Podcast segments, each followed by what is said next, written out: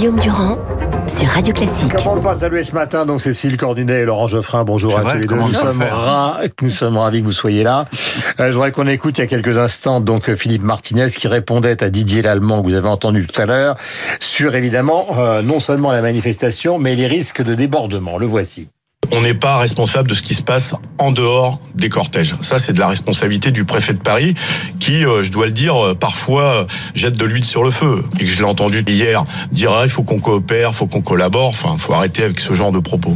Voilà, donc c'est une sorte de face-à-face d'ores et déjà entre Martinez et donc le préfet de Paris, l'allemand. Nous sommes en direct avec le patron de Force ouvrière, Yves Verrier. Bonjour. Bonjour. Euh, alors les, les, les, questions sont évidemment nombreuses. Euh, la première, c'est de toute façon, quelle que soit la réforme qui, qui vous a été proposée, puisque vous discutez maintenant depuis plusieurs euh, semaines, vous auriez été, vous auriez été contre, ou est-ce qu'au fond c'est la version qu'on vous a proposée qui vous chagrine? Bah, c'est la version qu'on nous propose, c'est-à-dire euh, l'idée d'un régime unique par point qui demain sera entre les mains des gouvernements parce que c'est l'État qui gérera. Et on a bien vu ces jours derniers, on l'a vu sur l'assurance chômage, comme c'est l'État qui gère euh, les systèmes de protection sociale. Et donc demain s'il euh, a la main sur l'ensemble des retraites, il gérera l'économie. Et donc le, le, Premier ministre, le, le, Président de la République, le Haut-Commissaire nous l'ont tous dit, il faudra travailler plus longtemps. Et sinon, bah, votre pension subira euh, l'économie que le gouvernement décidera de faire le moment venu. Donc euh, voilà, la question, elle est pas tellement euh, pas de réforme du tout. Nous, nous avons déposé des revendications. Nous disons, on peut et on doit améliorer, notamment justement les questions de précarité et d'interruption de carrière pour les femmes, dans le cadre du système actuel. Revenons à la table de négociation au point de départ sans préalable. Ça veut dire, Yves Verrier, que vous souhaitez que la manifestation tourne, disons, à une certaine forme de mouvement tellement massif dans les jours qui viennent que le gouvernement soit obligé de tout abandonner à tout abandonner, oui, sur euh, l'idée du régime unique par point, nous n'en voulons pas. Nous voulons revenir à la table de négo, comme je l'ai dit, sans préalable, qu'on ouvre et qu'on examine ce que nous nous proposons, ce que nous avons déposé de manière détaillée au Premier ministre, au Haut Commissaire, et évidemment, pour qu'on soit entendu, euh, nous savons qu'une manif, même très réussie, on a l'expérience du passé, ne suffit pas. Donc, on attend un mouvement massif, on a mis l'accent sur la grève et sur la question de la reconduction de la grève si nous ne sommes pas entendus. C'est-à-dire grève générale, quoi Oui, on peut l'appeler grève générale, au sens où c'est tous les secteurs qui se mettent en grève, qui participent à la mobilisation, parce que, encore une fois, ce ne sont pas simplement les régimes spéciaux, loin s'en faut, c'est le régime général, les 18 millions de cotisants actifs aujourd'hui du régime de base de la sécurité sociale. C'est le, les 25 meilleures années qui sont aujourd'hui la référence pour la retraite. Demain, ce serait, avec le projet du gouvernement, toute la carrière, il faudrait acheter des points, y compris dans les périodes de petits salaires, de temps partiel subi, de difficulté de trouver un boulot. On voit bien qu'il sera très difficile de se constituer un capital de points suffisant. Et encore une fois, a fortiori, le moment de transformer ces points en retraite, vous serez dépendant de la ce qu'on appelle la valeur de service du point, ce qui convertira vos points en retraite, et c'est l'État qui aura ça entre les mains. Merci beaucoup Yves Verrier d'avoir été en direct avec nous. Je rappelle que vous êtes le patron de Force ouvrière, donc tous les syndicats donc ont été sur l'antenne de Radio Classique euh, ce matin. Soyons galants et c'est tout à fait normal, ma chère Cécile, puisque c'est votre journal qui vient de lancer ces nouvelles pistes données ce matin. Alors on rappelle ce qui va se passer dans le calendrier. Euh, Delvoye négocie depuis deux ans. Mm. Delvoye au début de la semaine va mettre enfin sur la table ce que personne n'a vraiment vu, c'est-à-dire la liste précise de ce qui est prévu par le gouvernement. Après, il devrait y avoir un projet de loi. Euh, euh, aux alentours euh, du printemps, du début du printemps. Et puis après, donc, euh, cette, cet organisme un peu mystérieux qui est mis en avant par les échos, qui serait chargé, hors gouvernement ou avec présence du gouvernement, de gérer les retraites et évidemment d'ajuster éventuellement la baisse ou pas la baisse des pensions ou des cotisations, etc., etc. D'où vous viennent ces informations, ma chère Secret des sources, mais c'est des bonnes informations. Non, l'idée, c'est bah, de, de contredire ce que vient de dire Yves qui effectivement euh, pourrait euh, inquiéter les Français, que c'est l'État qui gérera le futur système. Là, ce que veut dire l'État, c'est non, on va déléguer euh, le futur, la gestion du point, l'évolution et l'équilibre du système aux organisations paritaires. Donc le créer une gouvernance extérieure à l'État qui rassure tout le monde et qui mouille un petit peu euh, les organisations syndicales dans cette euh, réforme, euh, notamment la CFDT. Ça a un autre avantage, c'est l'idée de découpler les deux réformes en fait. Emmanuel Macron veut la réforme du système par points.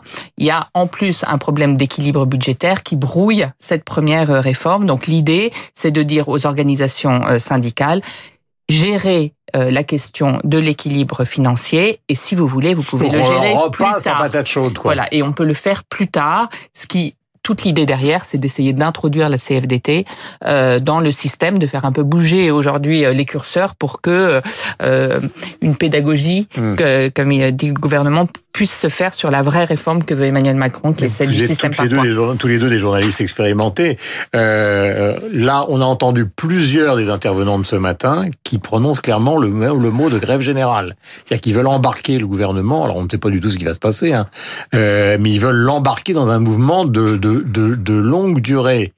Euh, et bizarrement, le gouvernement a l'impression qu'il veut réagir la semaine prochaine. C'est-à-dire qu'il laisse exploser la colère aujourd'hui, et la semaine prochaine, il va donner son point de vue. Est-ce que ça peut marcher, ce, ce, ce petit calendrier par rapport au calendrier, euh, Laurent, euh, qui est celui des syndicalistes qui se sont exprimés bah, Ils vont pas faire des concessions tant qu'ils n'ont pas vu quel est le rapport de force. C'est la logique de, de l'affrontement social quand on essaie de voir si hmm. l'adversaire est fort ou pas. Quand vous dites grève générale, vous exagérez. C'est eux qui l'ont dit. Hein. Enfin, eux, ou eux, enfin que ce mot est exagéré parce que le, secteur privé, tant que je sache, ne bouge pas beaucoup. Et c'est surtout grève générale dans le public à ce moment-là. Hmm. C'est ça dont il faudrait parler c'est pas évident. Et puis là, on comprend bien euh, si les informations des échos sont justes, mais je n'en doute pas. Euh, que maintenant il y a une tentation euh, consistant à dire on va attendre trois quatre jours, euh, on va évaluer et on va essayer ensuite de détacher la CFDT mhm. et de diviser le sans perdre le Medef et les, les, les entreprises. Oui, ils vont râler évidemment, mais euh, on fait pas d'omelette sans casser des œufs. Il faut faire la part du feu, comme vous voulez. Et, euh, et, donc le et ensuite il faudra essayer de détacher du mouvement les enseignants. Il y a un taux de grévistes très très fort mmh. chez les enseignants. Mmh. Assez rare. On a entendu la, la, responsable de FSU dans le journal de 8 heures. Voilà. Et pour les détacher, il faut aussi payer parce que dans le système actuel, enfin, si on applique les, les, les règles prévues, euh, on va calculer la retraite des enseignants sur toute la carrière, donc ça va, ça va la faire baisser forcément. Mmh.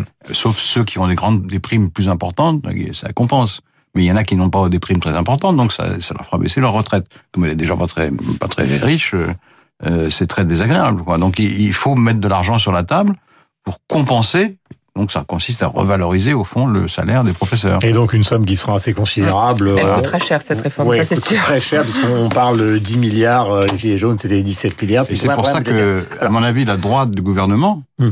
Euh, qui tient les ministères économiques, ils, ils, font un peu la gueule parce qu'ils se disent mais on va ce truc de Macron euh, qui est une cathédrale, ça va nous coûter euh, très très cher parce qu'il va falloir apaiser le, mouvement. Alors il y a des salariés du privé qui seront dans la rue, euh, c'est probable, euh, ce qui n'est quand même relativement rare.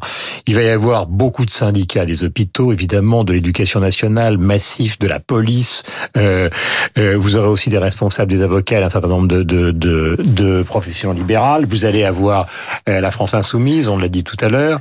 L'opposition classique, les républicains, ils sont contre le projet parce qu'ils n'en voulaient pas. Le Medef, ils sont pas pour le projet, c'est une subtilité, mais en tout cas, c'est pas exactement le point qu'ils avaient. Donc en fait, on a une sorte d'arc électrique qui est qui est euh, qui est assez défavorable à ce que présente Emmanuel Macron, qui dans ses écrits ou dans ses déclarations concernant la retraite, au fond, son point de vue de base, c'est de dire euh, moi, je veux absolument pas faire ce qui a été fait par les autres. Est-ce que c'est pas ça qui est justement le danger depuis le début? C'est une, c'est une énorme réforme parce qu'effectivement, ça touche à la fonction publique, revaloriser des carrières. Si on doit revaloriser les salaires de tous les enseignants, vous imaginez, des infirmiers, enfin, c'est vrai que ça euh, redistribue, remodèle complètement le modèle social et c'est un peu le contraire de ce qu'on connaissait d'Emmanuel Macron. Emmanuel Macron, c'était je prends un problème et pour faire bouger l'ensemble, je bouge des petits curseurs à l'intérieur ça, c'était euh, les lois Macron, par exemple.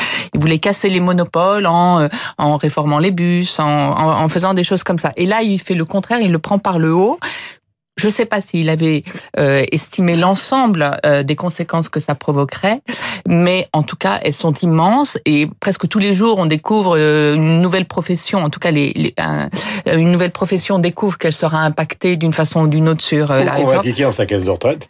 Voilà, parce qu'il va falloir faire des équilibres. Donc c'est vrai que c'est à une mi-mandat, après une crise aussi difficile que celle des Gilets jaunes, une réforme d'une ambition, je ne sais pas s'il euh, y a comparable mhm. euh, dans ces dernières années. Donc il a vu très gros. Est-ce que vous considérez, dernière question Laurent Geoffrin, que c'est une sorte de péché esthétique pour un jeune président justement de considérer que tout ce qui a été fait par ses prédécesseurs, au fond, même parce qu'il y en a eu des réformes des retraites, oui, hein, euh, oui c'est des réformes progressives et partielles. Ouais. Est-ce que c'est un péché esthétique? Il faut non, il faut être honnête. C'est une c'est une proposition ancienne cette histoire de, retraite à points. Ça existe dans le pays. Et, ça a été largement euh, débattu, proposé, avancé dans des cercles de centre-gauche quand même. Mmh. Oui, la Suède. C'est la, la CFDT, c'est la CFDT il y a 15 ans qui dit ça. Et, et, et, puis dans les cénacles, genre, vous savez, Fondation Saint-Simon, tous ces trucs-là, mmh.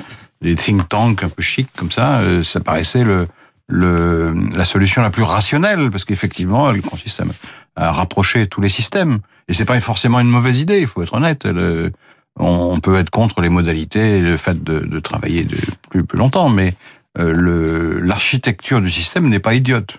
Mmh. D'ailleurs, elle existe déjà pour les cadres, on oublie toujours ça. Mmh. Il y a un truc qui s'appelle l'Agirc Arco, qui est géré selon un système de points.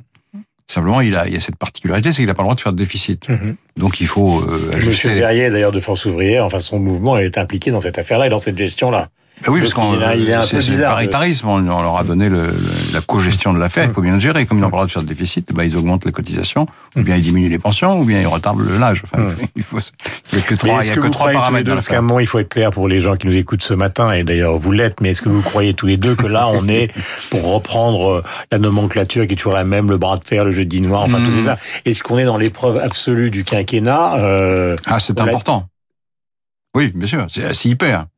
S'il gagne, euh, il continue. Il peut avoir d'autres problèmes.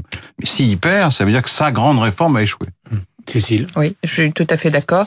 C'est pour ça que c'est compliqué, parce que politiquement, il est obligé de la faire, et socialement, on voit que c'est complètement explosif. Donc, est-ce qu'il va arriver à trouver un chemin pour, euh, je pense qu'il est prêt à beaucoup de concessions. Ce qu'il veut, c'est l'affichage de la réforme. Donc, au moins qu'il puisse dire, dans 30 ans, on aura fait euh, cette réforme-là, même s'il faut beaucoup d'aménagements et beaucoup d'argent sur la table pour euh, faire passer la pilule. Mais au-delà de la bataille, les gens, au fond, qui nous écoutent, doivent se poser cette question. Est-ce que vous êtes d'accord pour travailler plus longtemps? C'est ça le fond de l'affaire. Est-ce qu'on est d'accord, finalement, nous tous Français. Mais de facto, on travaille plus longtemps, quel que soit l'âge pivot qui est celui d'aujourd'hui, 62 non, mais plus longtemps qu'aujourd'hui. Est-ce qu'on veut encore un an de retraite en moins? Ou deux, éventuellement Est-ce qu'on est d'accord ou pas? Hmm. euh, ça, ça mériterait presque un référendum, cette affaire. Il est 8h56. Merci à tous les deux. Laurent Geoffrin, donc Libération, Cécile Cordunet, de nouvelles informations dans les échos ce matin. Bien évidemment, édition spéciale euh, demain sur l'antenne de Radio Classique parce que c'est à partir de demain qu'on va pouvoir mesurer exactement ce qui se passe dans le pays en termes d'intensité du mouvement et éventuellement de nouvelles réponses du gouvernement. Donc soyez fidèles à Radio Classique. Nous avons rendez-vous avec Franck Ferrand dans un instant et avec évidemment le rappel des principaux titres et la météo qui est au combien nécessaire.